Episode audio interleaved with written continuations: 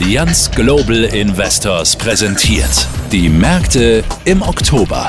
Der Kapitalmarktausblick des Global Capital Markets and Thematic Research Teams. Und hier ist Axel Robert Müller. Wo immer Sie uns auch zuhören, im Büro, im Auto, in der S-Bahn oder beim Joggen, herzlich willkommen Ihnen allen. Freut mich sehr, dass Sie wieder reingeklickt haben. Fast schon sommerlich sind wir in diesen Herbst gestartet und wir fragen uns heute, gibt es eher einen goldenen Herbst auf den Kapitalmärkten oder doch eher trübe, dunkle Herbsttöne? Dieser Frage geht unser Finanzexperte Sean Shapley nach. Er hat die redaktionelle Betreuung des Podcasts übernommen. Wie haben sich die Kapitalmärkte in diesem Jahr bisher entwickelt?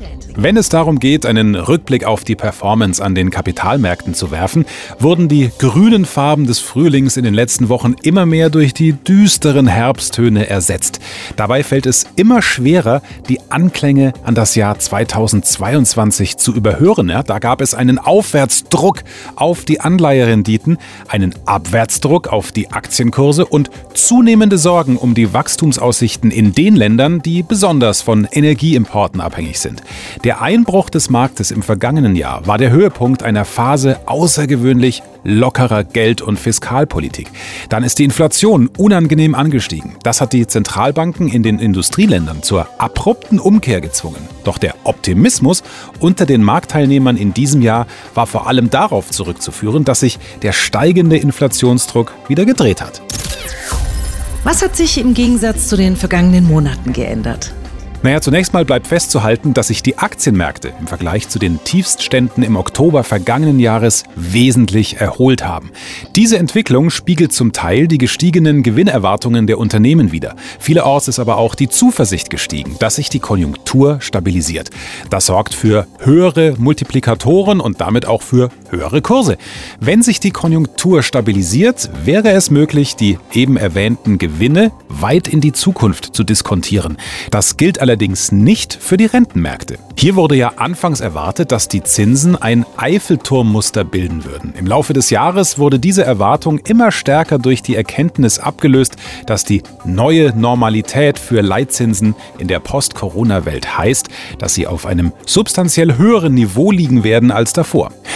Ein Eiffelturmmuster bedeutet, dass auf einen starken Anstieg der Zinsen eine rasche Lockerung durch die Zentralbanken folgt. Im Ergebnis sind die Renditen langlaufender Anleihen nach und nach gestiegen. Zunächst waren es hauptsächlich die erhöhten Inflationserwartungen, die diese Entwicklung angetrieben haben. Darauf folgten die Straffungsmaßnahmen der Notenbanken, die die Zinsen über die gesamte Kurve hinweg ansteigen ließen. Zuletzt sind die langfristigen Realzinsen weiter geklettert, obwohl die Zentralbanken das Tempo ihrer restriktiven Haltung inzwischen gedrosselt haben.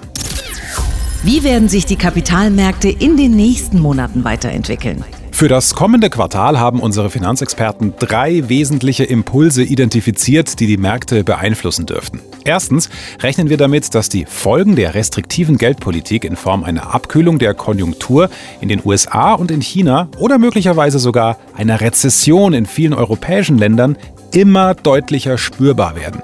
Diese Entwicklung ist für die Aktienmärkte eine Herausforderung, an denen steigende Gewinnerwartungen bisher am stärksten zur Performance beigetragen haben. Zweitens bedeutet die Annahme, dass die Inflation vor dem Hintergrund steigender Ölpreise auf erhöhtem Niveau bleiben wird, dass Aktienmärkte nicht profitieren können, falls die Konjunktur wieder anzieht. Denn der Anstieg der Anleiherenditen, der sich daraus ergibt, wird den Aufwärtstrend untergraben. In den vergangenen Monaten war das zu beobachten. Damit sich die Zinserwartungen stabilisieren, scheint ausschlaggebend zu sein, dass die Nachfrage etwas gedämpft wird und dass die Inflation weiter zurückgeht. Und drittens ist uns bewusst, dass die Risiken für stabile Finanzen erhöht bleiben. Die Grundlagen für eine steigende Schwankung sind unserer Einschätzung nach bereits gelegt worden. Wenn die großen Notenbanken zu weiteren Straffungsmaßnahmen greifen sollten, wäre die Finanzstabilität in dieser fortgeschrittenen Phase des Zyklus noch stärker auf die Probe gestellt. Das Fazit. Die trüben Herbsttöne und roten Zahlen dürften in diesem Jahr nur schwer abzuschütteln sein. Vor diesem Hintergrund erscheint es uns am vernünftigsten, sich für ein Marktumfeld zu positionieren, in dem noch weitere Herausforderungen lauern. Das meint unser Finanzexperte Sean Shipley. Ja, und wenn die Aussichten auf den Kapitalmärkten also eher neblig grau sind, dann wünschen wir Ihnen zumindest im Alltag einen goldenen Oktober. Genießen Sie den Herbst. Den Link zu diesem Podcast, den geben Sie bitte gerne weiter an alle, für die diese Infos interessant oder nützlich sind. Gerne auch einfach mal teilen und posten in Ihren sozialen Netzwerken. Würde uns wirklich sehr, sehr freuen. Vielen Dank dafür. Wir hören uns, wenn Sie mögen, wieder am ersten Freitag im November. Bis dahin, machen Sie es gut und vor allem eine schnupfenfreie Zeit für Sie. Ausführlichere Infos und weiterführende Links auch im aktuellen Kapitalmarktbrief unter www.allianzglobalinvestors.de.